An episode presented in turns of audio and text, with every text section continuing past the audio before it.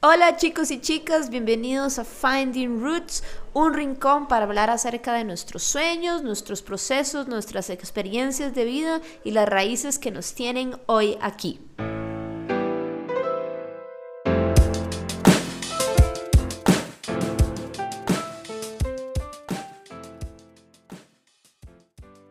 Les saluda Gloria Artavia y les doy la bienvenida a este episodio número 3 en el cual estuve acompañada con tres de mis más grandes amigos que también somos colegas, trabajamos en un mismo instituto de idiomas juntos y de los cuales he podido aprender tantísimo de quienes he recibido tanto, tanto apoyo.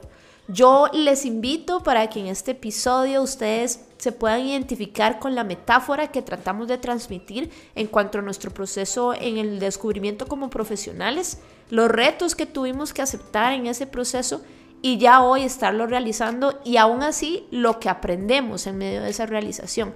Este podcast fue muy especial porque pude ver el mismo compromiso y la entrega por parte de, los tres invitados que ya ustedes los van a conocer porque nos conectamos al, un sábado a las 10 y media de la noche porque era el único rincón que podíamos como todos conectarnos para poder hacer la grabación y aún así estuvieron con la mayor energía, con la mayor disposición para tratar de sembrar una, una espinita de inspiración en todos y todas los que nos vayan a escuchar en este momento, en este episodio número 3.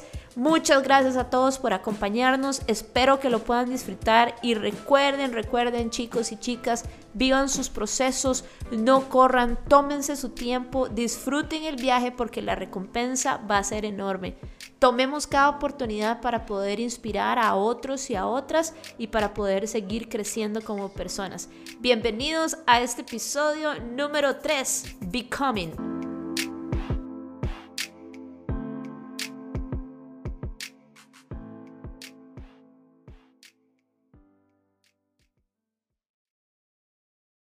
Bueno, bienvenidos y bienvenidas a todos y a todas a nuestro episodio número 3.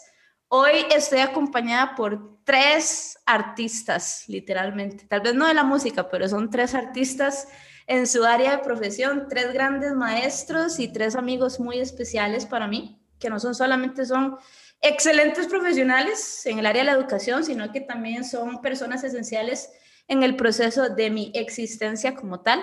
Hoy está con nosotros Hilary Calderón, Fiorella Arce y Kendall Vega. Entonces voy a darle chance a ellos para que los saluden a todos y a todas ustedes. Gigi, conocí, Hilary conocí en el bajo mundo como Gigi, bienvenida. Hola a todos, este, bueno, mi nombre es Gigi, eh, yo soy profesora de inglés, recién graduada de la Universidad Americana, he sido profe tal vez por los últimos siete, ocho años y conozco a Glory ya desde hace muchísimo también. Tengo ya dos años estar trabajando con Kenny Fio y estoy muy feliz de que me tengan por acá. Gracias. Bienvenida, mi Gigi. También tenemos a Fio, otra super profesora y super persona. Fio, bienvenida.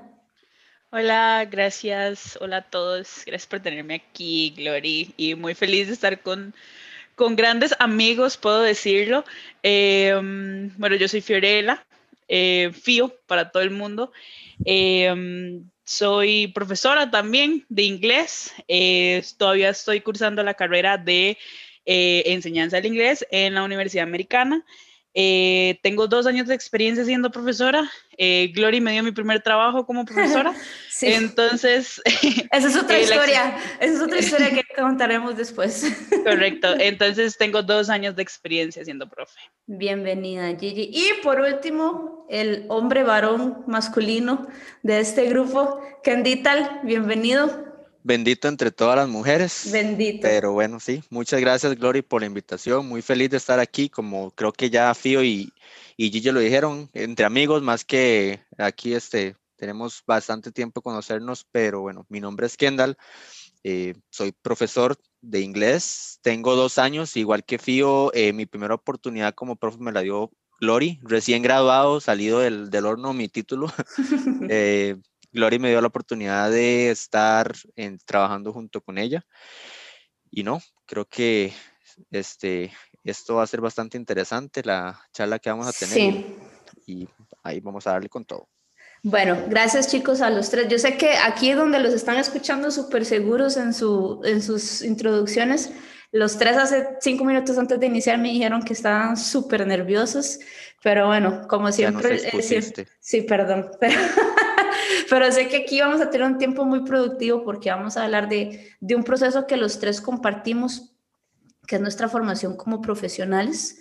Y bueno, tenemos ahí varias historias que, que, contarles a ustedes. Pero antes vamos a poner a la gente un poquito en contexto, aunque ya este Fio y Kendall lo mencionaron un poquito, cómo nos conocimos y cómo pasamos esa etapa tal vez de, de ser colegas a ser a, los amigos que somos ahora, ¿verdad? Y cómo nos, inclusive esa, esa línea que hemos tenido que respetar también por el hecho de que yo soy la jefa directa de los tres pero aún así siempre ha estado como ese, ese respeto mutuo, ¿verdad? Y ese cariño en el profesionalismo. Entonces, tal vez hablemos un poquito de, de cuando nos conocimos. Bueno, a Gigi yo la conozco desde hace 20 años, más o menos. Wow. Demasiado tiempo, amiga. Es demasiado. back, sí, a, los tiempos de, de escuela. Es bastante vacilón porque a pesar de que tenemos tanto tiempo conocernos, han habido periodos bastante largos donde hemos perdido contacto pero siempre que nos volvemos a ver es como si nunca lo hubiéramos perdido. Sí, Entonces totalmente. es como... Totalmente. Tiempo productivo ha sido poco, pero valioso. Sí, Hilary y yo nos conocimos en la escuela, creo que fue en quinto grado, no, en cuarto, cuarto grado, cuarto grado y éramos muy, muy amigas y después, bueno, cuando nos graduamos de la escuela yo agarré para otro colegio, pero siempre estuvimos como con bastante comunicación y hasta hace unos años que Hilary vino a aplicar al, instituto para el cual yo laboro. Entonces entró tranquilo, sin ningún favoritismo, hizo su proceso de entrevista, hizo las pruebas psicométricas y de todo, e ingresó. Y bueno, y eso yo creo que nos ha fortalecido bastante para mí. Tener una persona de tanto confianza y tanto que me ha conocido en todas mis etapas, literalmente. Tenerla ahí cerquita en, en un ambiente laboral ha sido súper productivo. Y bueno, y ahora tenemos a Kendall y a Fio que la experiencia de ellos es muy linda porque ellos son literalmente nuevitos en el área, ¿verdad? Están realizándose ya como profesionales. ¿Cómo fue esa experiencia, digamos, cuando ustedes vinieron ya para trabajar por primera vez y el ambiente conociéndonos y demás? Bueno, si quieren empiezo yo. Dele. Este, mi proceso fue bastante interesante. Fue, este, yo terminando la carrera, terminé carrera en diciembre y empecé a buscar trabajo en enero. Ya yo tenía un trabajo fijo, que tengo, bueno, que aún estoy ahí mismo, pero también, este, como no es relacionado directamente a educación, yo quería también empezar a, pues, aplicar lo que había eh, este, aprendido o, lo que yo creía que había aprendido en la universidad. Yo me gradué de la ULACID. Este, y bueno, lo que hice fue hablar con mi hermana, si mal no recuerdo, fue que le dije a ella que estaba buscando opciones de trabajo para, como, eh, para, digamos, para ser como profe. Había aplicado ya a varios lugares y no me han hecho nada pelota. Entonces, porque no tenía experiencia, entonces estaba, estaba un poco estresado. Mi hermana me dijo que la cuñada de ella trabajaba en un instituto, que ella sabía que, que podría preguntarle. Y yo le dije, sí, por favor, pregúntele. A ver qué. Y, y bueno, esa gracias a Pau, que también es una gran eh, compañera. Y la, conozco, bueno, la conozco y ella me conoce desde que yo soy un chiquito de seis años, cuando, porque como, mi, como mi hermana eh, y mi cuñado tienen tanto tiempo de relación, entonces, bueno, ella, ella me recomendó y yo mandé correo a Glory, Glory me, me, me llamó a entrevista. Este, me acuerdo el primer día que yo llegué asustadísimo, a, la entrevista, porque era de hecho mi primera entrevista formal. como porque profesor. Para, como, no, incluso, no, incluso en, toda mi vida. porque, porque, pues en el trabajo donde estoy ahorita, yo entré desde que salí del cole, hice la práctica ahí, ah, entonces no hice ni siquiera proceso de reclutamiento, nada más fue directo. Entonces iba asustadísimo y Gloria la, la veía muy seria yo. Pero bueno. Qué raro, yo no sé por qué la gente dice eso, que en las entrevistas yo me pongo súper seria, yo, yo siento que no. Yo no bueno, yo me acuerdo que Fío estaba así, pero muerta del miedo en la entrevista. Yo estaba asustadísimo, sí. Sí, sí, entonces no, o sea, yo ya hice la entrevista, hablamos en inglés, le enseñé mis títulos, le dije, Gloria, no tengo el título, pero prometo que se lo doy cuando me gradúe. me faltaban 15 días, me faltan como 15 días para, para, tenerlo. Entonces, bueno, después de eso, ya, todo salió bien, gracias a Dios. este, Gloria me dio la oportunidad sin, sin experiencia, porque creo que eso era lo que más, este, le importaba a los demás lugares donde fui a buscar trabajo y de, no, no me daban, no, me abrieron las puertas. Eh, y empecé, de hecho, un 25 de mayo, si mal no recuerdo, mi primer, mi primer día fue un sábado, me gradué el 24 y el 25 ya estaba dando clases. Ese, de ese día también fue súper, este, el susto, el susto de la vida porque era un grupo y sin saber quién, sin conocer a nadie, sin, porque solo, solo, solo a Glory conocía de, de, ahí, de hecho ahí, de, por, por, por, por la entrevista y a Pau. Eh, en ese momento creo que Gigi, sí, Gigi y Fio no estaban. no, todavía no conocía a nadie. no como a la semana. Sí, exacto, no conocía a nadie y, aparte que yo ah, cuando soy, cuando no conozco soy medio antisocial o me da como cosa hablar, entonces tampoco era como que entablaba conversación con los demás profesores. Eso dice él, eso, dice él. No, no, cuando no tengo confianza, ya después no me callan. Son como los primeros dos días y ya después se sí, le pasa. Sí, exactamente. Exactamente. Pero no, o sea, después, de, después de ahí la, la relación fue eh, eh, progresando y progresando con Glory. Este, entraron Fio y Gigi, entró la toxicidad a mi vida. Ellos, ellas dos, este. Pero es una toxicidad sana. Exactamente, exactamente. Es con amor. Es con amor. Es con amor. Ellos dicen, a mí me da una risa porque ellos dicen eso, pero en realidad, de verdad que es, es, es a nivel sano, porque siempre están como y, estamos bien, sí, ok, estamos estresados, ¿qué vamos a hacer para desestresarnos? Y aún en media pandemia, o sea, ese chat que tenemos ha sido una liberación total de estar como, es un literalmente hashtag quéjese aquí, pero no solamente un quéjese aquí, sino venga y sanemos. Entonces eso es súper importante, ¿verdad? Total. Y ahí Kendall mencionaba algo muy, muy interesante, ¿verdad? Que yo creo que todos lo experimentamos en nuestra primera experiencia laboral, que uno, ese miedo y yo siempre lo digo a los estudiantes, ese miedo que dice, pero me acabo de graduar de la universidad, me están pidiendo experiencia y no tengo experiencia. ¿Es posible o no es posible encontrar trabajo? Por supuesto que sí. Aquí tenemos dos vivos ejemplos. Digo, bueno, cuatro, porque inclusive nosotras también, Hilary y yo tuvimos nuestras primeras experiencias laborales sin tener una experiencia previa.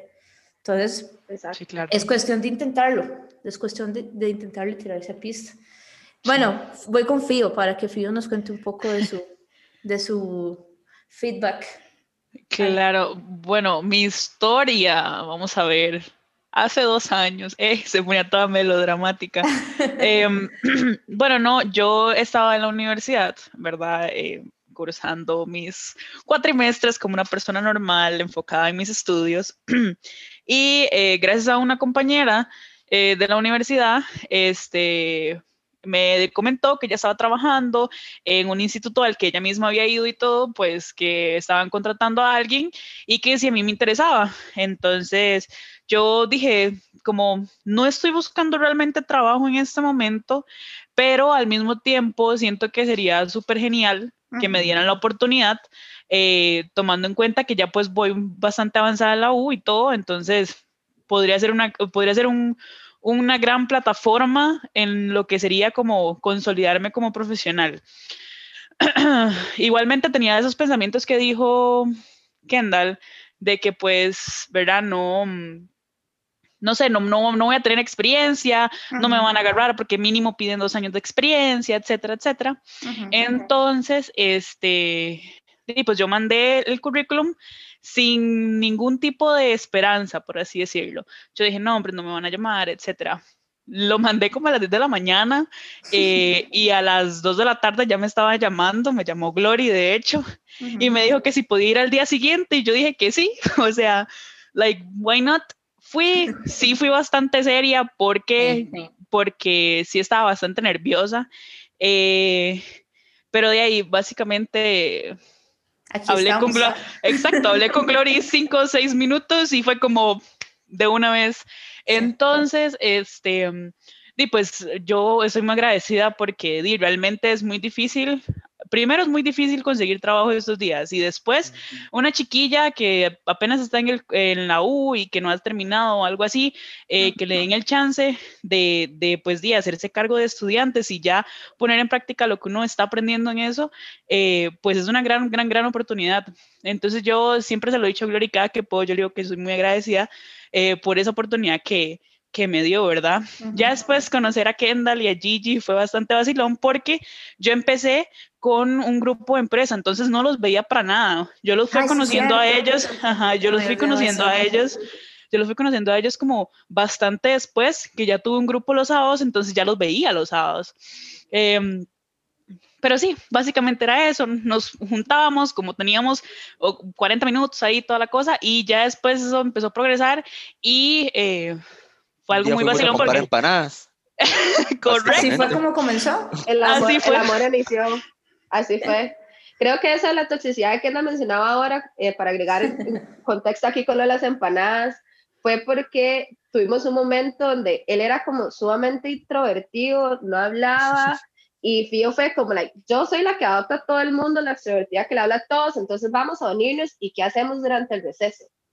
Y fuimos a comer empanadas. Entonces sí fue como nació el amor un poquito también entre, entre, los... y el amor por las empanadas también. Y el amor por las Mucha falta esas empanadas. Y eso es súper importante, ¿verdad? Que nuestros ambientes laborales y que nos, en todo tipo de ambiente en realidad que uno sienta ese apoyo y esa amistad hay una línea que hay que tener mucho cuidado, que yo creo que nosotros lo hemos marcado muy, muy bien, ¿verdad? Que es la línea como de, mi papá dice, una cosa es una cosa y otra cosa es otra cosa, ¿verdad? Siempre en lo que era a nivel de instituto, inclusive a la fecha, ellos me escriben con todo el respeto del mundo, me preguntan, hasta me dicen jefa muchas veces y demás.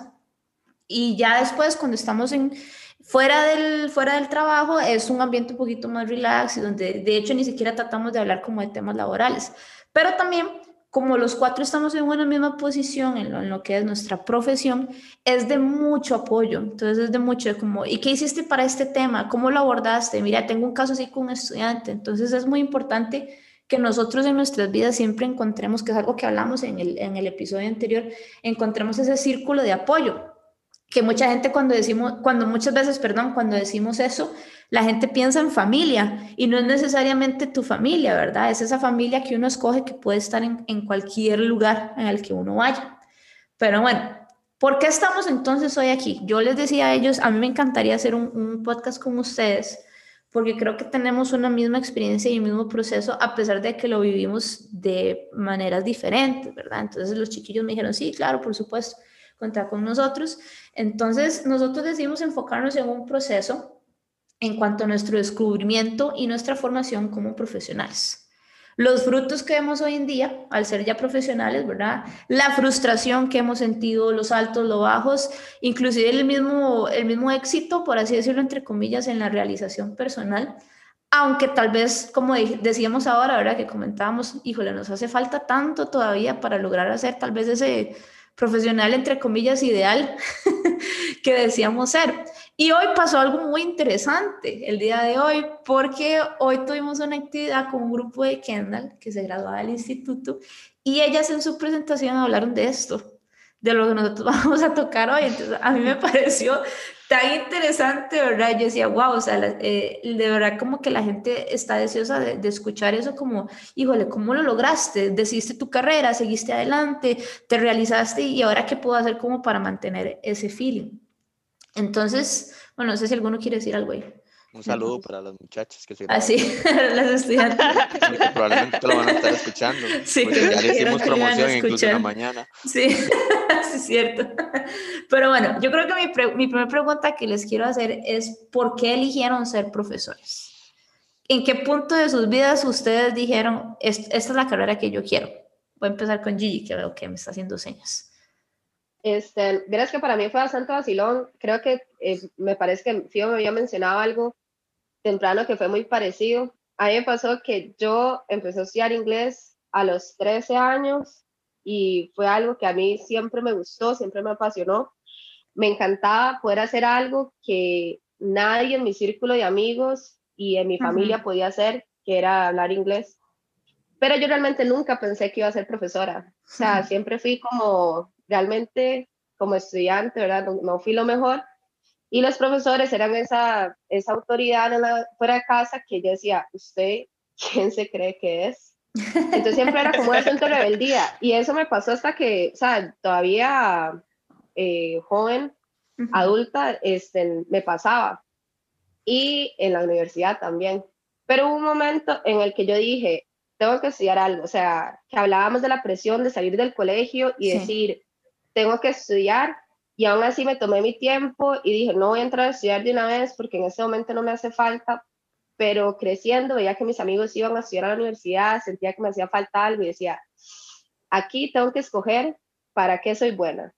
Ok, soy buena hablando inglés, entonces vamos a buscar algo relacionado a, y por ahí alguien me dijo, ¿por qué no, se, por qué no da clases por mientras? O sea, empieza a estudiar enseñanza, eh, se le da bien y por ahí ya en algún momento puede cambiar. Y así fue como entré a la universidad. Sin embargo, nunca me lo tomé tampoco como muy en serio. Este, un cuatri llevaba bloque completo, el otro cuatri tal vez no llevaba. Y así fui, manteniéndolo al suave hasta que me dieron la oportunidad en el trabajo de dar unas clases. Y me las dieron simple y sencillamente porque tenía un buen nivel de inglés.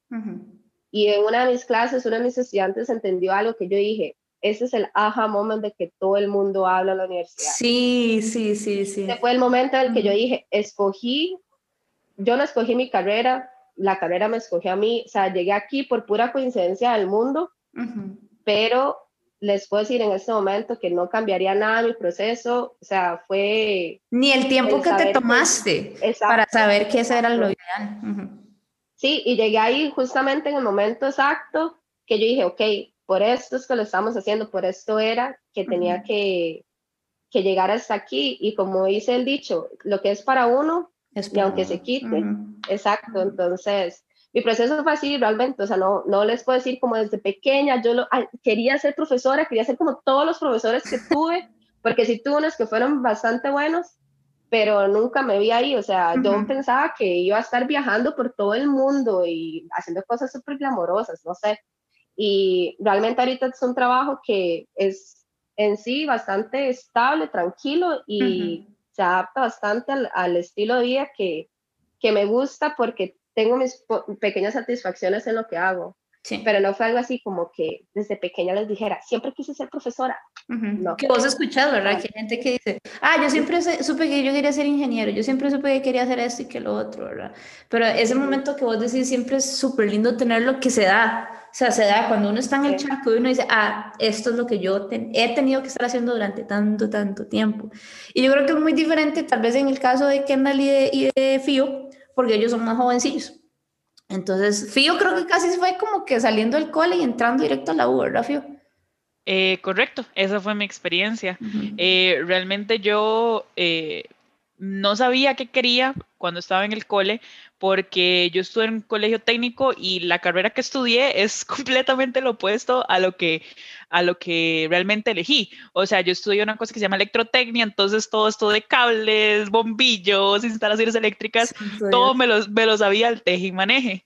Em, pero cuando yo terminé el cole, digamos, yo me gradué y todo, eh, yo pasé como seis meses, cuatro meses en los que estuve en Estados Unidos con mi papá trabajando en esto de, de electrotecnia. Yo dije, esto no es para mí, esto no es para mí. Este, mm, ya consultándolo y todo eso, hablé con, con varias personas y basados en mi personalidad de que me gusta ser el centro de atención todo el tiempo y quiero que todo el mundo me ponga atención todo el tiempo, fue como, mira, ¿por qué no sos profe? Yo tenía esta misma perspectiva que tiene Gigi, digamos. Yo los veía antes como una autoridad en el cole y mucha rebeldía eh, realmente. O sea, cuando yo estuve en el cole, sí tuve muchos, muchos problemas ahí, pero no problemas como de que me portaba muy mal o algo así, sino que no me estaba atrapando tanto las materias y no sabía si era porque era yo la que no quería poner atención o porque mis profesores no me estaban ayudando, etcétera. Claramente, eh, sé que eso es un tema que vamos a hablar más adelante, pero hay profesores que lo marcan a uno. Eh, entonces, em, ya cuando me decidí, cuando me devolví para Costa Rica y todo, que ya dije, bueno, es momento de seguir estudiando porque no me siento preparada todavía para la vida laboral, eh, yo dije, bueno, ¿qué puedo estudiar? Y me pasó eso también. Yo dije, bueno, ya tengo el inglés, eh, hablo bien inglés, eh, sí me comunico bien y todo, ¿qué es algo que puedo utilizar con el inglés? Traducción, no soy buena para traducir. Son cosas totalmente diferentes, entonces es yo muy diferente, sí. Y la gente cree que dice, ah, soy profesor, puedo ser traductor, o puedo, soy traductor, puedo ser profesor, es, y es totalmente diferente. es súper es súper diferente, claro. Entonces yo dije, bueno, vamos a, a mandarnos con enseñanza del inglés.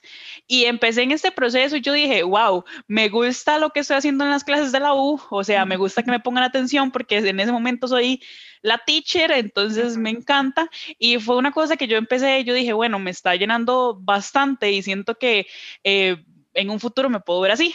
Entonces, eh, ya cuando empecé a trabajar fue que yo dije, claro, sí, o sea, mi primer grupo, todos me pusieron atención, yo llegué el primer día a la clase, todos me veían, yo lo que decía era santa palabra, entonces me encantaba mucho.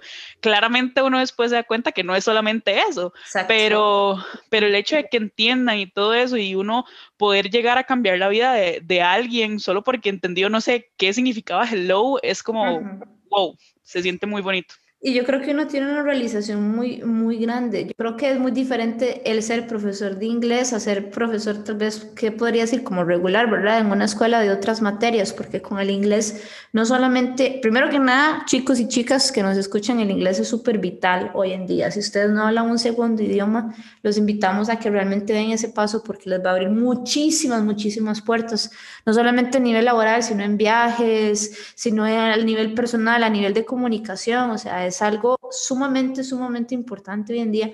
Y uno como profesor de inglés es muy importante que hagamos esa empatía, ¿verdad? Del estudiante con el idioma, porque yo no sé si a ustedes les ha pasado que el primer día de clases el estudiante dice, a mí no me gusta el inglés, he tenido profesores muy malos, he tenido experiencias muy malas.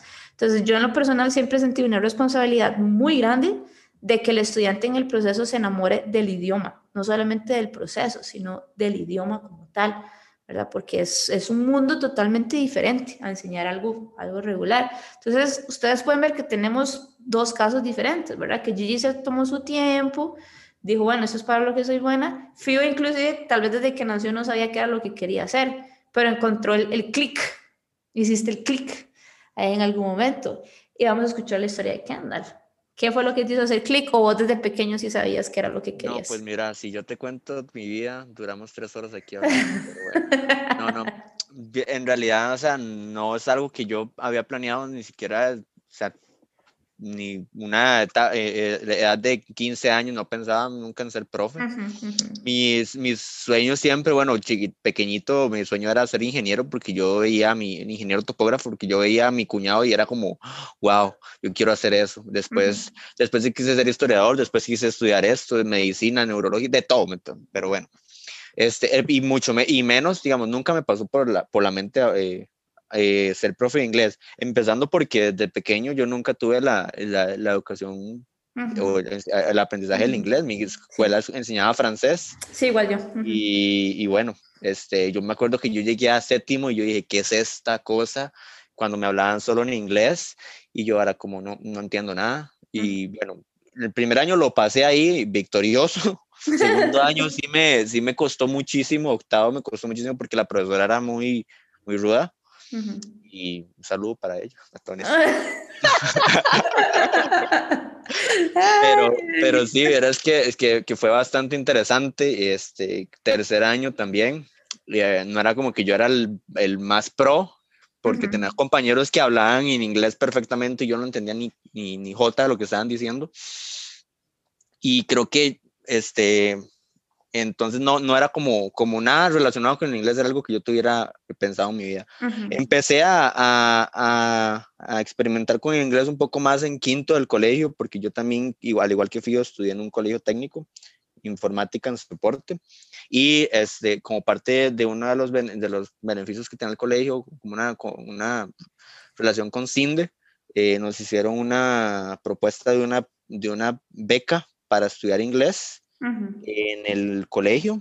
Ahí mismo nos, nos, nos, nos iban a, enviar un instituto, el instituto nos iba a, este, a dar un profesor nativo que, que era el que nos iba a enseñar todos los sábados de 12 del día a 4 de la tarde yo iba todos los sábados desde quinto hasta sexto. Y ahí fue donde yo dije, ok, no, no estoy tan mal en o sea, ya, ya me va gustando. Me gusta, me voy entendiendo, voy entendiendo, porque era algo que yo decía como, ok, y bueno, y, yo, y mis experiencias con profesores de inglés no fue tan buenísima, así como que yo diga, wow, que tuve una inspiración, entonces yo dije, eh, este, tal vez podría hacer algo mejor yo aquí. Entonces, creo que eso, una de las cosas que, como, una de las, de, las, de las cosas que me llamaron más la atención. Segundo, bueno, ya yo en quinto, siempre, yo siempre fui el estudiante sapo, el que sacaba buenas notas, el, el no era el sapo que caía mal, pero era el que sacaba una nota. El nerdito, el nerdito, el nerdito. Eso dice él, eso dice él. ¿Qué, pasa, ¿qué los compañeros? Puedes preguntar a mis amigos del colegio, que la mayoría que tengo son del colegio, los más cercanos. Que también, que también eran los otros sapos de la clase. No, no, no, no eran sapos, no eran sapos, al contrario. Pero bueno. Yo creo que este Kendall es el amigo al que uno llama y le dice, hey, ¿usted hizo la tarea? ¿Me la puede pasar? Me la puede pasar. Algo así, algo así era yo, sí, sí, yo le Bueno, pero eso es, eso es muy interesante que digas eso, porque a la fecha o sea, Kendall es el que es, hey, encontré esta página, a ver qué les parece. Hey, Siempre. esto no sé qué. Siempre. Entonces, esa innovación nunca la soltaste. Nunca la soltaste, pero eso es, un, eso es, algo excelente. nada más, nada más hizo un upgrade. Sí, Exacto, sí, a profesor, no, a profesor, eso es todo, pero no, siempre, fui, siempre que igualmente en la universidad. Igualmente, y me encantó que dijiste eso, ¿verdad? Como que tuviste malas experiencias con profesores y dijiste, yo, yo podría hacer algo, yo podría marcar la diferencia. Sí, exacto. Eso fue una de las cosas. Otra, de, de, hecho, también fue, bueno, como les decía, yo siempre fui como el que sacaba las notas, entonces en quinto y en sexto tenía como mi prima, a veces me pedía ayuda, que, ay, porfa, ayúdeme en mate, que es que no entiendo nada, y, y, mis amigos y mis otros compañeros que teníamos un profesor súper rudo de estudios sociales y nadie le entendía, y yo era el único que le, ahí le agarraba, le llevaba el hilo. Entonces era como, porfa, denos clases, entonces yo, yo, les, yo les, lo que hacía era, mi forma de estudiar era enseñarles. Entonces era como lo, lo, que yo dije, no, sí, sí, soy bueno y entienden y, y no van tan mal, ahí la van llevando. Entonces yo dije, más o menos, ¿verdad? Entonces, no, creo que soy bueno y entonces ahí fue donde creo que yo hice como el clic de, ok, esto y esto, y yo dije, no, este, profesor de inglés, por profesor de inglés, y también, o sea, yo, yo cuando salí del cole, cuando estaba ya en sexto, yo tenía un plan de vida ya listo, yo volvía en cinco años al, a, a un colegio a ser profesor, pero yo, yo, yo tuve el plan, yo dije, ok, estudio en dos universidades, me graduó de, de enseñanza y traducción, que fue la carrera que yo saqué en la ULACID, y estudiaba en UCR al mismo tiempo eh, en ciencias de la computación. Yo, yo vuelvo al colegio a ser profesor de inglés, pero cuando me gradúe, cuando me gradúe de, de, de, la UCR, yo voy a ser profesor en un colegio técnico de, de software development. eso era, chiquillos, ¿verdad? Eso que, era mi objetivo. Yo ya, yo ya dije, ya, o sea, yo ya resolví mi vida pero bueno, hemos, heme aquí seis años después de haber salido del cole, seis años creo. Y yo digo, yo en un colegio no me meto. Sí. Pero amo, amo enseñar, pero no me meto en un colegio, pero bueno. Sí, porque este, no es, no es, tu área, no es tu área. No, no, no podría estar eh, todo el día enseñando la misma materia, no, no, no. Este, entonces, este, sí, sí, no, creo que, y aparte que me aburro muy sencillamente, así como cosas monótonas. Sí, entonces, digo, no, no, la verdad es que no me, no me, no me llama. Entonces dije, ok, pero bueno, eh, me gusta hacerlo, pero como lo estoy haciendo ahorita. Y en ese proceso que ustedes tuvieron de formación, digamos, en el tiempo de la universidad como profesores y demás, ¿ustedes sintieron en algún momento ganas de tirar la toalla? Uf, un montón de veces. Muchas veces. yo estudiaba y trabajaba yo quería tirarme por un puente. Ustedes decían, no, la verdad es que mejor voy a... Esto tal vez no es ni siquiera eso, sino, Ay, ¿será que es esto lo que quiero? Esos momentos de duda que tenemos como ganas de, de rendirnos. Siempre. todos, todos tuvimos. Siempre. Y la persona que diga que no, o sea, realmente no, o sea, o, puede ser que de verdad es lo que quiere hacer y tiene bastante bien su norte, pero realmente, o sea, hay momentos en una carrera, puede ser por una materia, por una tarea, por lo que sea, que uno dice, fue pucha, ¿realmente escogí esto o estoy perdiendo mi tiempo nada más? Esas son cosas que uno siempre se replantea es para mí es muy interesante porque, bueno, para, como ustedes saben y para los que nos están escuchando, yo estudié psicología, como lo pudieron ver en el episodio anterior. yo estudié psicología, pero por cosas de la vida yo llegué a, este instituto para el cual los tres trabajamos, los cuatro trabajamos. Y de ahí empecé como psicóloga laboral, vieron que yo hablaba inglés, me tiraron a dar clases y fue como, opa, tenemos talento acá, me gusta en parte, ¿verdad? Como dijo Fío, creo que hay un, un, Géminis muy fuerte en mí, que es como me encanta eso de estar al frente, dirigir el grupo, sentir que soy la autoridad, pero después yo me di cuenta como, wow, o sea, yo estando aquí como profesora, yo no solamente estoy enseñando un idioma, sino que tengo el chance de marcar la diferencia en la vida de una persona.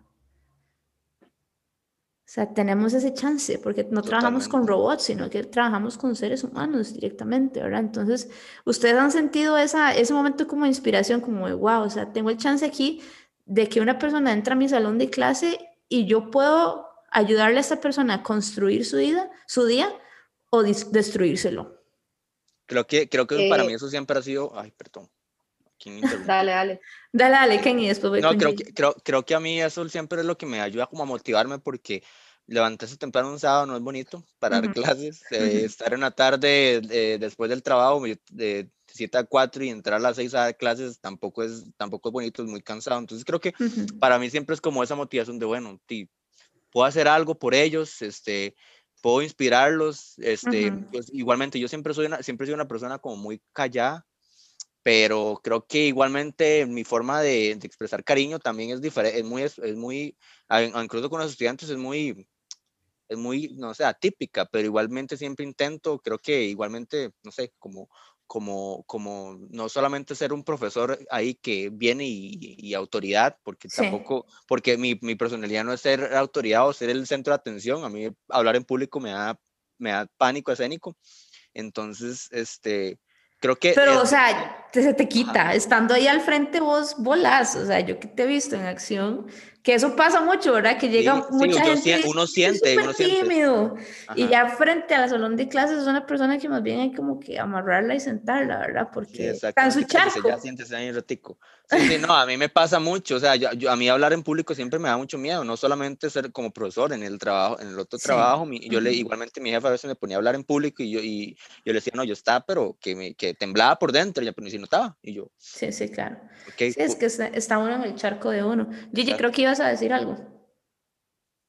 Sí, este, como eh, para hablar un poco de eso que estábamos mencionando, eh, a mí me pasó, bueno, yo llegué al instituto un poco diferente que ellos, porque yo venía de trabajar en una misma empresa por ocho años, dando clases a gente que tal vez, que venía con un enfoque a trabajar en un call center, que tenía bases en el inglés, nunca fueron básicos, digamos. Entonces, cuando entré al instituto, mi, eh, yo ya tenía otro trabajo, este, dando entrenamiento y capacitaciones, pero no era en inglés. Entonces, cuando mi mentalidad cuando entré fue, eh, quiero seguir practicando, agarrando experiencia, mejorando mis habilidades para enseñar. Y Gloria me dice, vas a tener un básico, empiezan desde cero. Y yo lo vi como el reto que era. Cuando yo llegué a la clase, les pregunté, empecé la clase creo que en español y les pregunté como cuáles eran las expectativas que tenía. Y mi grupo era bastante particular porque tenía, creo que eran cuatro o cinco estudiantes que tenían 15 y 16 años y una estudiante que tenía 38, que de casualidad era la mamá y la tía de los otros dos estudiantes. Entonces, era como bastante, el, el, el rango era bastante polarizado, por decirlo así, estaban en dos lugares totalmente diferentes. Pero tenía un estudiante que era el hijo de ella, que él no, él no habló durante la primera hora de clases y yo le pregunté y él me dijo, es que yo no hablo nada. O sea, yo no hablo inglés, nada. Y en español no me gusta hablar. El pánico que yo sentí cuando él me dijo a mí eso fue increíble. Sí, claro. Porque él, él, era nada más sumamente tímido. Entonces, cuando yo entré, yo dije, bueno, aquí tenemos que ver cómo hacemos para que él se sienta cómodo desde el día uno. Y les puedo decir que eh, fue un reto increíble, sí. pero en ese momento dije, bueno, aquí hay, hay que cambiar, o sea, hay una posibilidad, una puerta para cambiar el punto de vista que tiene él.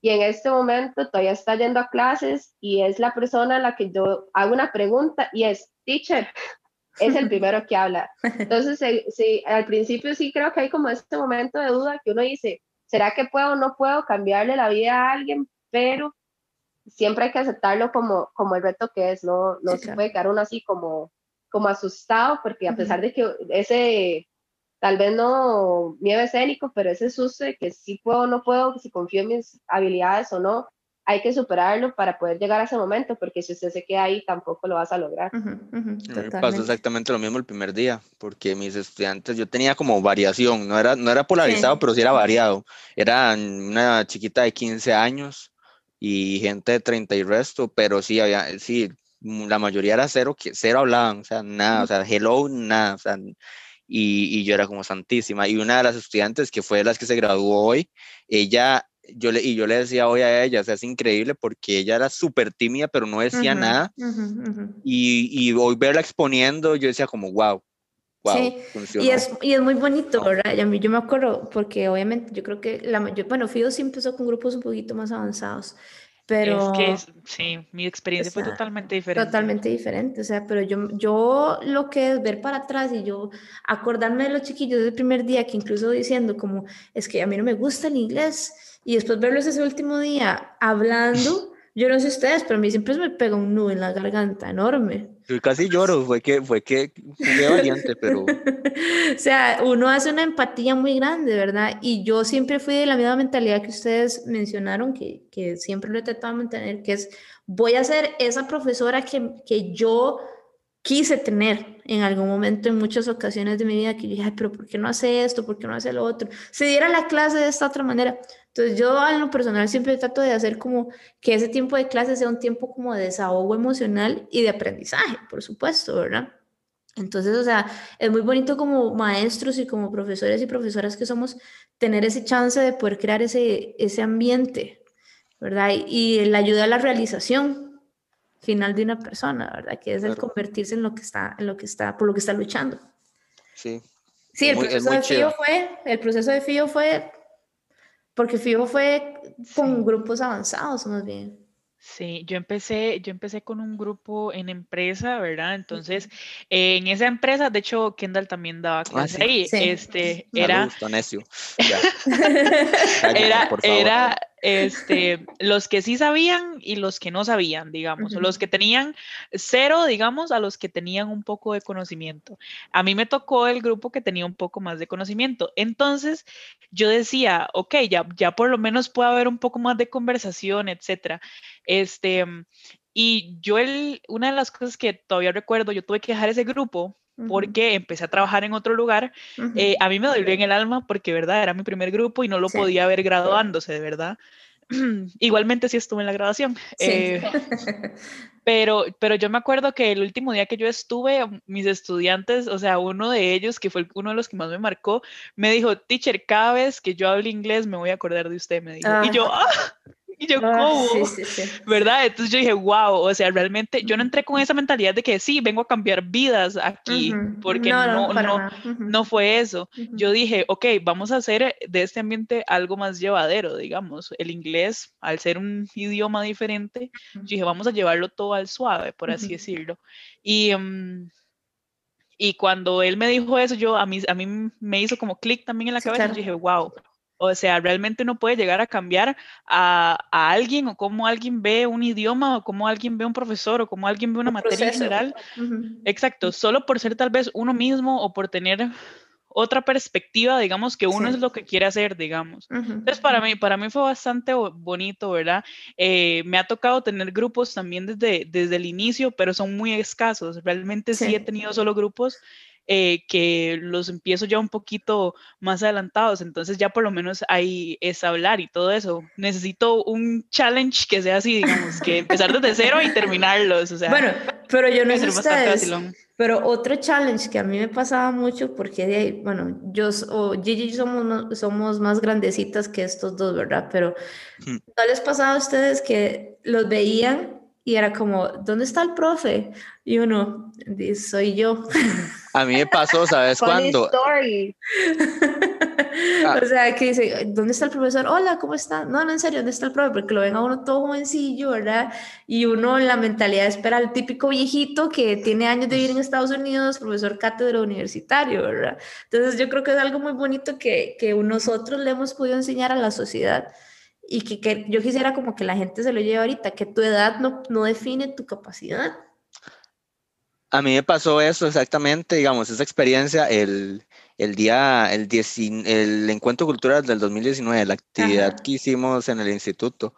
Llegaron, no me acuerdo quién fue, alguien llegó a preguntar algo o, estaban ahí como haciendo la, la, las, las, las, como la presentación y fue como, ¿y el profesor dónde está? Y yo, aquí. y ella como, era una muchacha, pero no me acuerdo si era jueza o si era alguien muy invitado nada más, pero fue como, pero wow, está súper joven. Yo, Sí, sí, sí. Y en ese entonces creo que teníamos un equipo de profesores que casi, que todos eran bastante jóvenes, 20 y así, porque siempre en el lugar en el que trabajamos, los profesores siempre es gente un poquito más grandecita, ¿verdad? De 30 para arriba. Y yo traje la revolución todos los carajillos. Este, entonces siempre fue como, wow, pero ese es el profesor, ¿verdad? Entonces, imagínense lo que es el reto para tal vez una FIO llegar a una empresa súper seria e importante, no vamos a decir el nombre de la empresa por respeto y confidencialidad, pero llegó con un montón de adultos profesionales, economistas, contadores, creo que tenías managers y como jefes de departamento y todo. Sí, sí, la verdad es que sí, yo entré esa primera vez y, y yo me acuerdo que todos me volvieron a ver como, y esta chiquita, y, esta chiquita que, piensa que es de la vida. Eh, pero no sé, digamos, sí, tenía supervisores, tenía contadores, tenía jefes de piso, tenía, tenía gente súper, súper grande. O sea, cuando yo llegué y yo me presenté, yo les dije, bueno, tengo 20 años y que no sé qué, todo el mundo fue como, usted podría ser mi hija y yo. Sí. Qué rajado, ¿verdad? Pero eso, eso, lo importante ahí no fue exactamente ese, ese exchange que hubo, sino que eh, yo dije, ok, sí, soy menor que la mayoría de todos, que todos en realidad, pero acá es uno el profesor y ellos súper también respetuosos Acá hay autoridad, eso es lo que es, etcétera. Porque creen que porque tal vez son mayores o algo así, uno es menos o algo por el estilo. Pero para mí esa fue una experiencia bastante enriquecedora, la verdad. Entrar de una vez así con primer grupo. Empoderante también, porque ya después de eso fuiste como, bueno, sí, puedo ser la chiquilla, pero soy una chiquilla que sabe. Exacto. Que puede mover masas. Claro. Pero es que yo, tuve, yo tengo una historia en cuanto a esto, es en que tal vez en su momento no tuvo un final feliz, pero al tiempito sí. A mí me pasó que yo estoy dando eh, clases eh, de universidad, como inglés 1, inglés 2, y como eran estudiantes universitarios, eh, bueno, ya que no me pueden ver, tengo varios tatuajes, me veo más joven de lo que realmente soy. Y en ese momento llegué a dar clases y, y, tengo tatuajes en los brazos, iba con blusa manga larga, entonces no se veía nada, traté de ir lo, lo, más formal que podía en ese momento. Entro a la clase y había una señora sentada y, y me dice, compañera, siéntese aquí conmigo, no sé qué. Entonces yo le explico que vengo a dar la clase y se queda así y me dice, ¿usted es la profesora? Y yo, sí. Este, ¿Está segura? Y yo, qué pregunta más extraña, pero bueno, está bien, yo sí. Sí, estoy se agarra sus cosas y se va. Y yo, ok, no, no pasa nada, a las, eh, lo reporto porque tiene que reportarse a la coordinadora y a la siguiente clase la coordinadora me dice que no, que la, la señora no va a seguir con el curso. Entonces, para mí en ese momento fue como, o sea, esta persona ni siquiera me dejó mostrarle la oportunidad. que ni, siquiera me dio el chance, exacto, o sea, ni siquiera me dejó mostrarle a ella que, que realmente tenía, o sea, que realmente uno tiene potencial. En ese momento todavía tenía, tenía como 26 años y estaba empezando, entonces fue como muy chocante. Ay, sí. Ya después al tiempo, terminando ese grupo, tenía un estudiante que tenía que llevar nada más ese curso para poder graduarse y, me, se me acerca y me dice, profe, dirás que yo le quería contar, ¿usted se acuerda de esta señora? Y yo, sí. Y me dice, ella llegó al día siguiente a quejarse con todos nosotros, que ella no podía creer que una carajilla de 20 años, y yo que dicha que pensó que tenía 20, este, fuera la profesora de nosotros y no sé qué. Y el otro día varios se reunieron y le contaron que se tenía que haber quedado. O sea, ella no se graduó junto con ellos por no querer llevar el curso conmigo, y ellos le dijeron, se perdió de buenas clases, se perdió de una profesora increíble, y él me contaba, yo decía, gracias a Dios, hay gente que se toma ese momento realmente decir, bueno, le voy a dar la oportunidad, tal vez ellos se lo hagan a uno porque era requisito para graduación, pero no se arrepintieron. Y, pero para mí en el momento fue como, yo me acuerdo llegar a mi casa y decir, o sea, ¿qué hice mal? Porque en realidad traté de ir lo más profesional, porque también uno se conoce a uno mismo y uno también sabe como esa impresión que uno da pero en el momento fue como, uff, qué terrible. Yo no quería volver porque yo decía, esta es la imagen que ellos tienen de mí. Pero di, como todo, uno sigue este, con la esperanza de, de, mejorar y al final sí logré, digamos, tener ese impacto de, de tener a alguien que me dijera, sí lo hizo súper bien. A pesar de que esta fue la impresión que dio al principio. Pero es increíble, ¿verdad? Porque, claro, es, eso fue un, golpe y un rechazo en tu proceso ya de formación, cuando uno llega y dice, bueno, ya soy profesor, aquí voy, que se levante y se vaya una persona solo por verte arriba abajo, ¿verdad? Que bueno, que ahí les hago el comercial a los, que nos, a los y a las que nos están escuchando. Vamos a tener un podcast dedicado al, al tabú de los tatuajes. Entonces, para que estemos ahí en sintonía. Me, encanta tirar estos comerciales siempre así de la nada. ok. Yo seguro lloro me, me, cuando me pasa eso. O sea, seguro me voy a llorar totalmente. a la casa. Pero es muy interesante eso que dice Gigi, porque, o sea, yo lo que quiero es como que en este podcast que estamos teniendo, en este episodio, lo veamos como una metáfora para nuestras vidas, ¿verdad? Porque tal vez mucha gente puede estar ahorita como, sí, pero yo no tengo nada aquí que escuchar, yo no soy profesor, o ya yo hablo inglés y de todo, pero es que chicos y chicas, o sea, nuestro proceso de ser estudiantes es igual que nuestro proceso en la vida. Nos llevamos nuestros golpes, nos sentimos desmotivados por los profesores y los ejemplos que tenemos y después nos podemos convertir en esos maestros, ¿verdad? Maestros ya que tienen experiencia en su proceso, proceso y como hablábamos la semana pasada, de, donde vemos hacia atrás cosas que nos dolieron, pero desde un punto del amor para poder inspirar y ayudar a los otros. Entonces, todos tenemos el chance de ser o sea, maestros de vida de alguna u otra manera e inspirar a las otras personas que están a nuestro lado. Y bueno, y este ejemplo que está dando Gigi, yo creo que todos en alguna manera, no, tal vez no como profesores, hemos sentido rechazo y desprecio por parte de nuestros pares en la sociedad. totalmente. A ese golpe donde vos decís, si no valgo nada, ¿qué estoy haciendo aquí? Pero di, vean la super profesional que está aquí frente a nosotros, ¿verdad? Con cantidad, cualquier cantidad de años de experiencia. todo es un aprendizaje.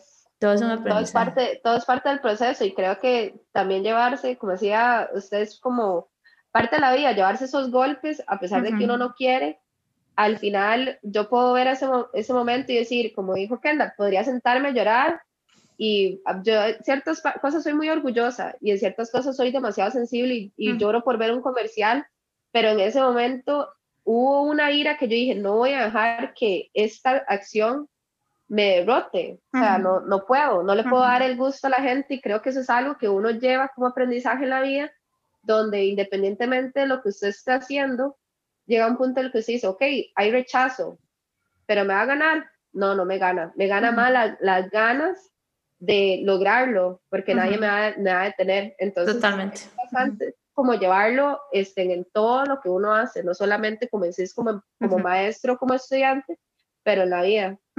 Totalmente, totalmente.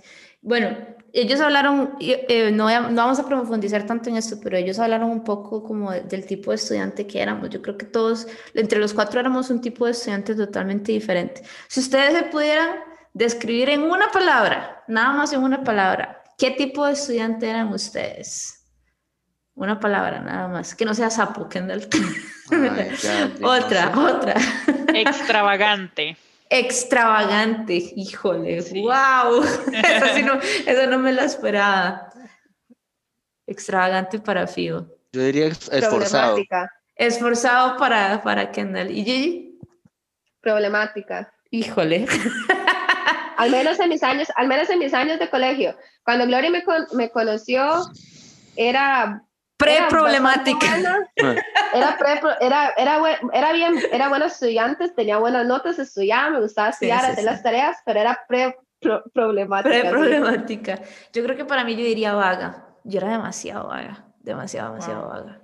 Pero a mí no me gustaba para nada estudiar ni nada. Yo la escuela, yo la amé mi tiempo de escuela yo la me era un tiempo, teníamos unos amigos y un, un, un, grupo tan lindo, una excelente profesora, la profe Maya, que fue, pero o sea, que marcó vida, pero después en el colegio, para mí fue muy fuerte porque yo, yo, me cambié de colegio, entonces yo solté mi círculo de apoyo totalmente y fui a un, a un colegio 100% cristiano un colegio donde no se, era privado, donde no, no, no, no, no, y tomé el inglés y nosotros habíamos llevado francés durante seis años. Entonces para mí fue un quiebre emocional demasiado grande y yo, yo no le puse, yo perdí años y de todo, o sea, yo me quedé, inclusive yo dije, yo ser profesional, jamás en la vida, si yo soy demasiado estúpida, si yo soy demasiado vaga, si yo no puedo, y son esos procesos que uno se llega que después dice, ay, mira, de como que me va bien en la U, y después ahorita yo veo y digo, como, ay, mira, como que me va bien el trabajo. ¿Verdad? Entonces, o sea, uno, uno aprende, uno aprende de eso. Y aunque todos, o sea, tenemos una palabra diferente, o sea, logramos tomar tal vez algo de nuestro pasado que nos dio frustración, que nos dio alegría, que nos dio como, híjole, odio a este profesor y todo, y lo convertimos en una fortaleza. Claro, sí. Hacer nuestra profesión hoy en día. Entonces, eso es, eso es muy bonito, ¿verdad? Que algo que nos frustró hoy es una fortaleza para marcar la diferencia. Así es. Como dijeron ustedes. ¿Tuvieron algún profesor que ustedes hayan dicho, esta persona marcó mi camino como estudiante? Llegó la hora de llorar. Ahora sí. esta persona. Este, voy a hablarle un poco por lo que acaba de mencionar Glory.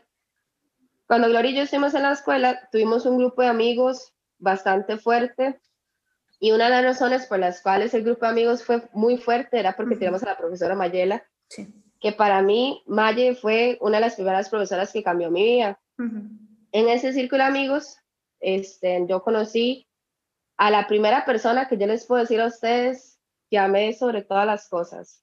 Y él falleció estando en el colegio. Entonces yo, yo pasé un proceso en el colegio en el que nadie, nadie lograba entender qué era lo que a mí me pasaba. Y ahí fue donde empezó una rebeldía, chiquillos, que yo no me arrepiento porque siento que fue lo que me ayudó a mí a crecer tanto, pero si pudiera volver a hacer las cosas, tal vez las haría un poco diferente. pero estando en el colegio también, en parte de esa rebeldía, tenía un profesor de inglés que él no podía conmigo. A ese profesor ningún, ningún estudiante lograba sacarle buenas notas en inglés y todas de inglés. Y me acuerdo que él este, me decía la reina las ausencias, me llamaba a los pasillos para regañarme y se enojaba porque yo llegaba a sus clases y le pasaba los exámenes de inglés con cienes. Y él me decía, venga, siéntese aquí, y se sentaba y me hacía un examen oral porque él nada más no comprendía cómo yo nunca había sus clases y pasaba.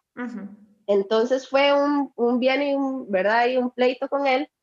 Y en un año, que fue el último año que, que él fue mi profesor, este, yo tuve que salir del colegio por ausencias. Por ser la reina de las ausencias. Sí, iba una pura rebeldía para afuera y tenía clases con él y me dice, Calderón, ¿para dónde va? Y yo, ya para nada voy a volver, ya me sacaron la carta, voy para mi casa. Y me decía, no, venga, siéntese en mi clase. Y yo, no, no, no me voy a sentar con usted. Y él, fue la última vez que hablé con él. Y Tiempo después, cuando ya empecé con los primeros cursos de la universidad, volví al colegio a, hacer una, a buscar unos papeles y me lo topé y le conté. Yo no quería contarle porque yo dije, Marco me va a decir, ahora sí, eh, lo que me habían dicho otros profesores, vas a sufrir todo lo que sufrimos con vos. Y él me dijo, si usted quiere ser buena profesora, aprenda todos sus errores como estudiante y usted va a crecer, no solo como profesora, pero como humano. Y yo le tengo fe, siempre se la tuve y por eso peleábamos, porque yo quería que usted fuera a clases, porque usted podía y no quería. Era bien y yo le, le, creo que yo soy terca, le creo, porque soy igual que mi papá. Pero fue un proceso desde que salí el, del, de la escuela con una profesora que estuvo ahí, que nos bañaba en amor. Eh, en amor a entrar a un colegio donde todos los profesores eran diferentes, sí, todos eran buenos y en un proceso de, de un duelo terrible, donde lo que sale es ese lado de que ya no quiero nada con el mundo, a toparse un profesor que en mi momento no lo entendía hasta que ya estuve más vieja y pude sentarme a hablar con él y que él me dijera, es que yo creía en usted, pero di, usted no se dejaba. Entonces creo que es como, fue como un proceso que ahora eh, yo lo puedo volver a ver y lo no sé, como ya le pongo un poquito más de pensamiento y lo analizo y digo, pues ese es el proceso que yo tenía que llevar para realmente darme cuenta de que aquí era donde tenía que, estar. Entonces fueron como los dos profesores que realmente, y tuve una profesora que era mi profesora guía, Goyenaga, este, en que ella me alcahueteaba y me decía y me regañaba y me decía, pero es que Calderón usted no puede hacer esto y ella siempre la llevo de corazón porque era lo mismo, era como una mezcla de los dos el, el amor y el odio y, y, la rebeldía también de que lo, lo, me empujaba a ser rebelde pero de una forma positiva. Si usted quiere hablar porque no le gusta esto, háblelo, pero háblelo bien. Usted no puede venir y gritar y hacer lo que usted le la gana, no, así no gana nada, usted tiene que aprender a hacerlo. Entonces fueron tres profesores que de su forma me formaron mucho a lo... Y, te inspiraron. ahorita como, exacto, y ahora como profesora siento que tengo una mezcla de los tres. Eso te iba a decir. Y a veces tengo esos como esos momentos en los que yo los, los baño con amor, pero en el momento en que hacen algo, le levanto la ceja, ya todos están como, ok, ya, ya vino la profe. Entonces sí, sí los puedo, los, los he ido como metiendo en mi propio teaching style y eh, son tres personas que les tengo muchísimo respeto, que los llevo mucho en el corazón, que espero que escuchen esto. Saludos, dijo Kendall. Pero, eso te iba a decir que las tres descripciones, no sé si ustedes dos vieron eso, las tres descripciones que ella dio, eso es, es ella. Como profesora, es ella como profesora. Totalmente. Bueno, Fío nos había dicho que cuando llegáramos a esta parte se iba a poner muy emotiva, pero no nos quiso decir por qué. Sí. Ya quiero saber eh, por qué. Me da, primero quiero hacer como, o sea, un comentario. Me parece bastante tierno que Gigi y Glory se acuerden de su escuela. O sea, yo no me acuerdo de, de experiencias que yo tuve en, la escuela realmente. Y, eso que fue hace poquito, ¿verdad? O sea, realmente fue como eso que fue hace, hace un poquito, en realidad. 2000 eh, algo. Sí, yo no me acuerdo absolutamente nada de la ah, escuela. o sea, sí, sí, recuerdo, sí recuerdo, o sea, actividades que se hacían y todo eso, pero no recuerdo exactamente si profesores que yo diga, wow. No, no, es, que sabes que, es que sabes que estuvimos un proceso tan bonito en la escuela y ese grupo de amigos que hasta la fecha estamos en contacto, o sea... exacto, y eso les iba, les iba a contar ahí como para, para que lo vean desde otro punto. Por ejemplo, yo, que mi proceso de colegio, igual, la pasé súper bien, conocí gente súper chiva y todo, yo no les puedo decir a ustedes que yo mantenga contacto en este momento con más de cinco personas con las que, me, con las que fui al colegio, pero les puedo decir que igual que a Gloriana, muchos de mis compañeros y amigos de la escuela, todavía hay gente que tal vez no les hable todos los días, pero siempre hay un momento en el que yo digo, mira, sé, lo voy a escribir y le mando un beso o a Frank y por ahí. No, creo que tal vez fue la unión que nos dio la profe, sí.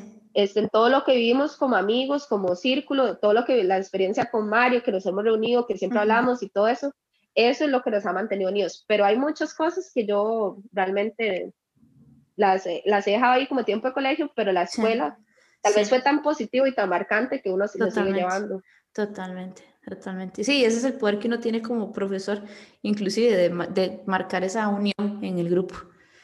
Fío, ahora sí tienes la palabra. No, no, digamos, creo que, creo que yo lo siento un poco más diferente en ese caso porque en la escuela yo estuve en Estados Unidos y después me vine aquí, estuve en escuela privada y después en escuela pública, entonces tal vez fue muchos cambios que sí, tengo amigos todavía que están en, el, en la escuela, pero los, eh, que, o sea, que los conocí en la escuela, pero los considero, digamos, que los conocí más que todo en el colegio porque estuvieron conmigo. Yo estuve en dos colegios, eh, eh, uno de ellos es el vocacional Monseñor Sanabria, saludos para el Boca, Nagger. Este, Digo que andar, saludos.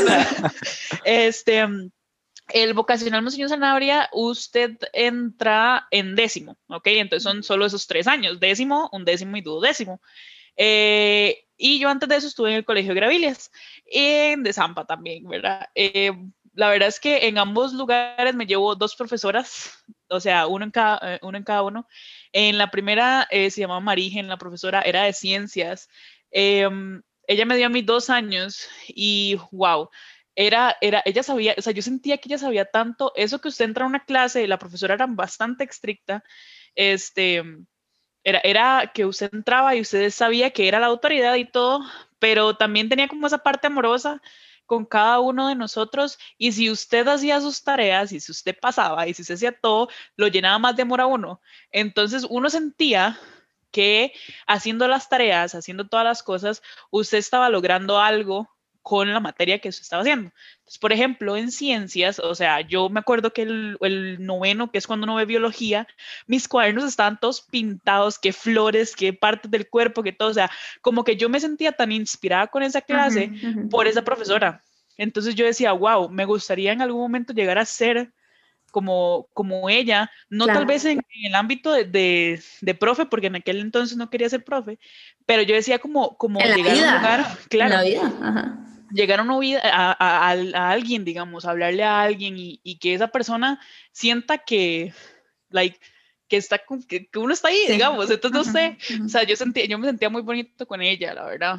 Eh, y la última, digamos, ahí en el Boca, era estudios sociales. Por ella, por esta profesora, eh, Lisette, yo quise ser profesora. O sea, yo, yo sentí que ella fue uno de mis clics que yo dije, por ella quiero ser profesora.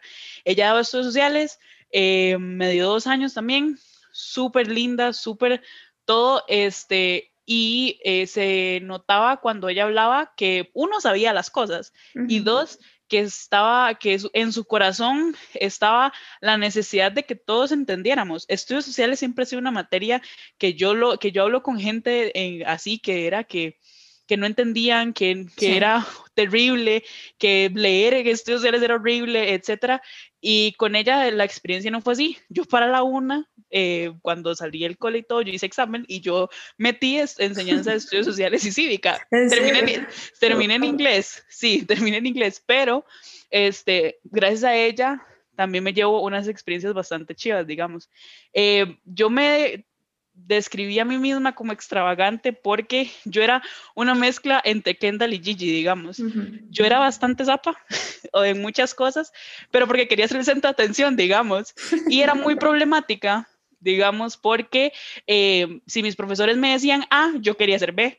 Entonces, siempre fue así pero esas dos profesoras siempre me, tuvieron como en la línea, digamos, en, en, usted puede ser extravagante, puede ser el centro de atención, si usted quiere, expone todos los días si quiere, digamos, em, pero tranquila, ¿verdad? Usted sabe lo que hace y siempre le dejaron a uno muy en claro que uno es capaz de hacer las cosas. Entonces, gracias a esas dos profesoras es que uno está aquí donde está. Totalmente. Bueno, yo creo que yo tengo varios profesores como, como ejemplo. Creo que empezaría con mi profe de, la escuela, la, mi profesora en quinto, cuarto y quinto de la escuela, la niña Cira, se pensionó el año pasado. La niña Cira se pensionó ya el año pasado, de hecho. Este, yo creo que, bueno, con ella nuestro y, y, digamos todas las personas que estuvieron que ya saben y, no, no, me dejan mentir de que fue una excelente profesora no solamente por la calidad de, de, profesional que era sino como, como persona que, que, que era esa, ese tipo de profesora que lo llenaba uno de amor y de todo. Y, y yo me acuerdo que es bueno tuve la tuve ya en cuarto y quinto como mi profesora de no sé esas materias que a veces lo dividían como estudios y mate y luego yo, y no, y no sé, la otra, ¿cuál era? Bueno, la otra. este, y me acuerdo que fue un cambio tan terrible cuando nos, cuando nos movieron a sexto y nos la quitaron. Este, a ella la pusieron a, a dar primer grado cuando nosotros estábamos en sexto, porque ya había ido a Israel a recibir un curso de, no sé, una metodología nueva de enseñanza, entonces querían que ella empezara con un grupo desde cero. Y nos la quitaron y, y, nos pusieron otra profesora completamente lo opuesto, lo opuesto a ella, en, ella era muy estricta, eh, no era que era mala, pero, pero en la forma de ser de ella era muy diferente, entonces a mí este fue un choque muy feo, pero siempre llevo a, la niña Cira en mi corazón. este, ella, ella fue una de las profesoras que más me marcó la, la escuela y esos dos años que estuve con ella. Ahora, en el colegio, creo que, bueno, yo estuve en dos colegios, al igual que Fío, yo estuve en el San Luis Gonzaga en séptimo, octavo y noveno, y en el Mario Quirosazo en décimo, décimo, duodécimo.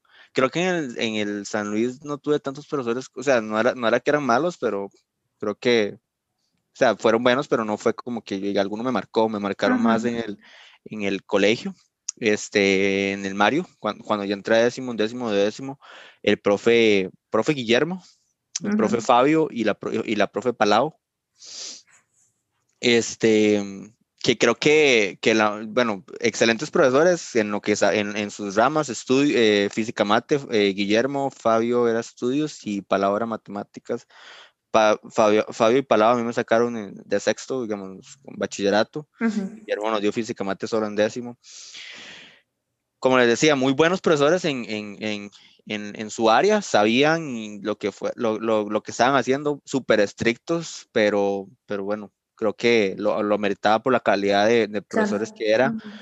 Eh, sin embargo, creo que lo que más me marcó de ellos, de hecho, a, cuando fue, hoy vi a, Guillermo, este, en la mañana, eh, fue que en, en, quinto yo tuve una situación muy, muy difícil personalmente. Una, mi mamá la tuve muy grande en el hospital mucho tiempo y y ellos fueron como el apoyo mío en el colegio. Eh, ese, ese, en ese tiempo me acuerdo que yo, básicamente un, lunes simplemente no pude ir a clases porque estaba en el hospital con mi mamá. Por supuesto. y, y, y, uno de mis mejores amigos del colegio, de Zapito, llegó y, y yo les conté por el grupo de, de, de, WhatsApp en ese momento, les dije, hey, no, no, no, voy a poder ir, mi mamá tuvo un accidente, no sé qué. Y ese, y ese día, o sea, Fabio, Palao y Guillermo, los tres me llamaron, que, que, era lo que había pasado, que no sé qué, que le habían contado, porque el otro llegó a, chismear, ¿verdad? Mi, compañero, y entonces le contó a Guillermo, y Guillermo entonces empezó a esparcir la bola ante los profesores. Y llegaron. Y, llegaron a, llamarme, me llamaron que qué había pasado, que no sé qué, y, ellos estuvieron tan cerca del proceso, de todo el proceso de mi mamá cuando, cuando tuve ese accidente, toda la recuperación, este, de hecho me acuerdo que, que ese día, este, eso fue el lunes y martes yo llegué al colegio después de, después de, de, mi mamá seguía en el hospital, yo llegué ese día a las 3 de la mañana a mi casa, estaba solito con mi hermano, los dos, ¿verdad? Y yo llegué y agarré la, me levanté a las 8 de la mañana, ni siquiera entré, ni siquiera fui a las 7, yo dije, no, voy a ir al cole. Y llegué, agarré la camisilla al colegio, nada más le hice así como, medio la extendí, y, te la pusiste. Me la puse porque no estaba mi mamá para plancharme la ropa, ¿verdad? entonces, este, Fabio ese día fue como, ya fui al colegio, salí a las 4 y Fabio me dijo, no lo quiero volver a ver aquí hasta que su mamá esté bien. Y entonces, este, eh, fue una semana, de hecho, incluso semana antes de exámenes. Claro, entonces te sentiste súper acuerpado y apoyado ellos me apoyaron demasiado, entonces creo que eso, eso me, me, me, marcó, porque a pesar de que Fabio, que creo que es de los que, los que, el profesor que le tiene más miedo en el colegio, por lo rudo que es, porque, porque él es, él es, él, sus clases de verdad, este, y sus exámenes no son fáciles, y aparte de que él, la personalidad él es muy, muy, muy, una personalidad que no a todos les, les, les agrada, entonces la gente le tiene miedo, la gente lo, no lo quiere a veces, pero, pero a mí eso, eso me marcó, es, eh, ellos me marcaron, ellos tres, este, el apoyo que tuvieron durante todo ese tiempo. Y, y, creo que eso, eso es una de las cosas que más me llevo, que también es, es algo súper importante como profesor, porque uno, uno, uno, como vos decías, Gloria, uno no trabaja con robots. Entonces, y pueden suceder situaciones en las que uno tiene que hacer apoyo para las personas, Totalmente. Eh, para sus estudiantes, entonces eso a mí me marcó muchísimo. y, creo que no hay nada más rico en un proceso emocional de uno que sentirse acuerpado por una, por una persona que uno considera una autoridad y que una persona que uno considera un mentor, ¿verdad? Porque, o sea, ser, ser mentores no es fácil, o sea, hay muy poca gente a nivel social que vos puedes decir como, híjole, es que esta persona es un ejemplo en todo. Y cuando esa persona falla, entonces, como, ah, se viene mi mundo abajo, ¿verdad? Y el hecho que ahora lo hablamos, ¿verdad? Porque yo les preguntaba a ustedes ahora, cuando estábamos planeando un poquito todo, les dije, ¿ustedes sienten que son ya esos profesores que ustedes tuvieron? Ustedes son esos profesores. Y la reacción que tuvimos los cuatro fue como, no. jamás, ¿verdad? Pero es muy bonito y tal vez muy alentador pensar que tal vez ahorita nos está escuchando alguno de nuestros estudiantes y puede estar pensando como, no, pero es que sí lo es. O sea, esa persona que ustedes escribieron, nosotros tenemos ahorita la oportunidad de hacerlo para, para nuestros muchachos. Totalmente. Y yo quiero que todos y todas las que nos estén escuchando, para que vayamos cerrando, no es solamente el hecho, de que nosotros tenemos esta oportunidad por ser profesores y estar a cargo de un grupo. Esta es una oportunidad que tenemos todos y todas en nuestro diario vivir, o sea, todos podemos ser maestros, todos podemos ser un, un ancla, todos podemos ser una persona que esté ahí para guiar, para inspirar, para ser ejemplo. Y el hecho de que seamos maestros, o sea, no significa que ya llegamos a nuestro tope, ¿verdad? O sea, significa que, que más bien nuestro proceso no ha terminado Significa que, o sea, nuestro proceso de aprendizaje más bien continúa porque, o sea, yo siento que yo aprendo cada semana, con cada estudiante, con cada, con cada cosa que pasa y así es como lo tenemos que ver, ¿verdad? Por eso mencionaba lo de la metáfora, que tal vez ahorita eh, ustedes vean el hecho de ser maestros, lo que somos hoy en día en sus casas, es con sus amigos, con sus, con sus familias, en sus trabajos, o sea, todos tenemos el chance de ser maestros en la vida de los demás. Y cuando nosotros estábamos planeando, o sea, yo les decía a ellos, ¿qué nombre les gustaría que le pongamos al episodio? Y yo les dije a ellos, a mí me gusta mucho el nombre eh, Becoming. Y dijimos, híjole, ¿qué traducción le ponemos en español? para que refleje la misma inspiración. Bonito. Para que suene bonito, ¿verdad? Dijimos, no, dejémoslo en inglés, ¿verdad? Porque ese becoming es llegar a ser, ser, convertirse, este, tornarse en. Entonces, hoy todos tenemos la, la oportunidad de llegar a hacer algo. Entonces, yo quiero que ya para que cerremos muy brevemente ustedes, ¿qué mensaje le pueden dar a las personas que nos están escuchando? que están deseando convertirse en alguien en la vida, tanto a nivel personal como a nivel profesional, y que sienten como que, o sea, ya, no puedo más. ¿Qué mensaje les dan ustedes? Empiezo con Fío, que me está levantando la manita. Fío. Educadamente. Y yo, hola. Tenemos que partir del hecho que ya somos alguien en la vida. Empecemos por ahí. Ya nosotros somos alguien en la vida, nosotros somos las personas que seamos queremos llegar a cierto lugar, queremos hacer algo más, eso ya depende muy de las decisiones que nosotros tomemos. ¿Ok? Uno no puede venir aquí y decirles a cada uno de los que estén escuchando, hey, mira, no, esforzate más aprendiendo un idioma, eh, tenés que seguir esta, esta y esta regla, o tenés que hacer esto, porque como lo han escuchado en todo el podcast, las historias de los cuatro han sido muy diferentes. Entonces, lo único que podría yo decir es que vivan la vida y que piensen que cada cosa tiene su consecuencia, pero que igualmente no la piensen o no piensen que todo va a ser malo, sino que cada, de cada cosa que uno haga siempre va a haber una enseñanza. Entonces, ya ustedes son alguien en la vida, forjen su futuro y eh, lleguen hasta donde ustedes quieran llegar. Que no hay límites para los sueños. Gigi. Eh, como para agregar a esto que dice eh, Fio, creo que es importante también que entender que todos tenemos un tiempo para hacer las cosas. Algunos salen de, un, de un solo a emprender, otros nos tomamos un poco más de tiempo. Y creo que es importante escuchar a la gente que está alrededor de uno, porque la gente que lo quiera a uno realmente quiere verlo a uno crecer, sea un, un, profesor, un colega, mi mamá, mi papá, mis hermanos, escúchenlos, pero no dejen que ellos dicten su felicidad, no, no vivan los sueños de los demás, vivan lo que ustedes quieren vivir y siempre hagan las cosas desde un lugar de amor, de amor propio, de decir, yo me quiero tanto que esto es lo que yo quiero para mí y voy a dejar que ese amor por mí misma me deje llegar a ese lugar donde los miedos no me van a detener. Tengo miedo, sí, pero ese miedo no me va a detener. Creo que eso es como algo que dejamos muy de, muy de lado tengo una meta y no importa qué tengo que hacer para llegar ahí. Entonces no duermo, no como, trabajo 24 horas para llegar ahí, pero cuando llega ahí usted no lo va a disfrutar porque está cansado. Entonces hacer las cosas desde un lugar de amor por uno mismo,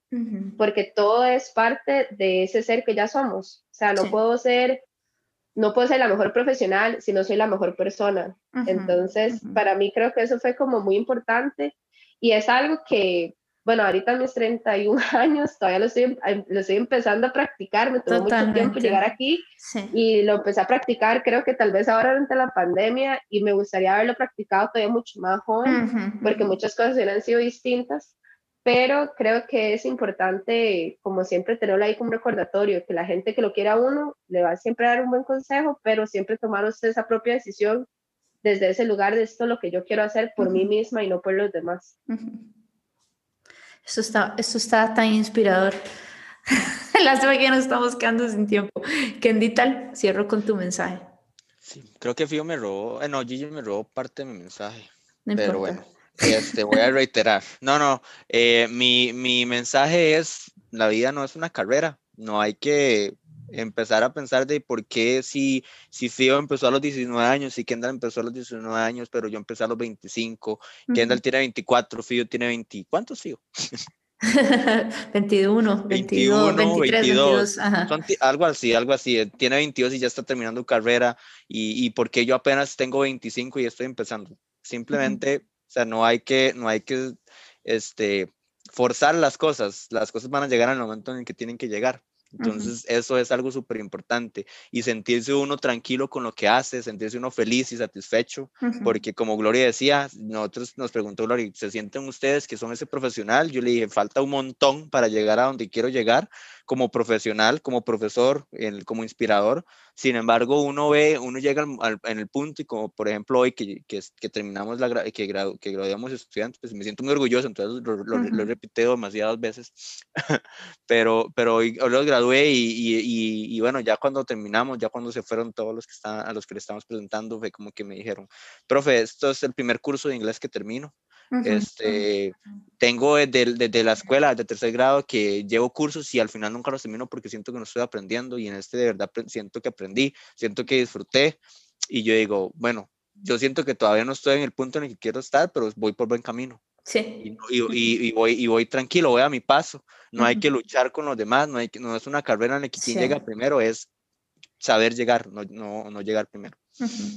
Yo les quiero dar las gracias a los tres porque realmente ha sido muy, es súper tarde, son casi las 12 de la noche, estamos grabando esto y quiero recalcarlo, empezamos a las 10 de la noche a montar todo y ahí solamente en eso se ve la pasión que ustedes tienen por el hecho de querer dar su granito de arena en las personas que nos estén escuchando, ¿verdad? Porque los tres vienen saliendo de, sus trabajos y de sus respectivas responsabilidades y fue como, bueno, aún así a las 10 de la noche, sí, está bien, no importa, a las 10 lo hacemos, no importa. Y yo creo que así, yo no sé ustedes, pero yo tengo ganas de dar clases ya. O sea, salí súper motivada, como profesora, salí súper motivada como profesora, pero este, y como ser humano también, ¿verdad? Del día de mañana marcar la diferencia aquí en mi casa y saber que, mi, que mis procesos, mis sueños van a llegar al tiempo que ustedes, como ustedes lo mencionaban. Muchas gracias a los tres por haber estado hoy. Sé que no es la primera vez que nos van a acompañar, ellos van a estar ahí también de invitados frecuentes, entonces los invito para que estén atentos.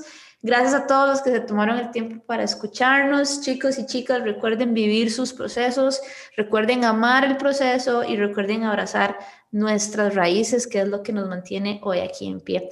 Muchas gracias a todos y nos vemos en el próximo episodio. ¿Deseas ser parte de Finding Roots? Puedes contactarnos a nuestro Instagram arroba findingroots.podcast o a nuestro correo electrónico findingroots.podcast.gmail.com. Recuerda, todos tenemos una historia que contar. Te esperamos.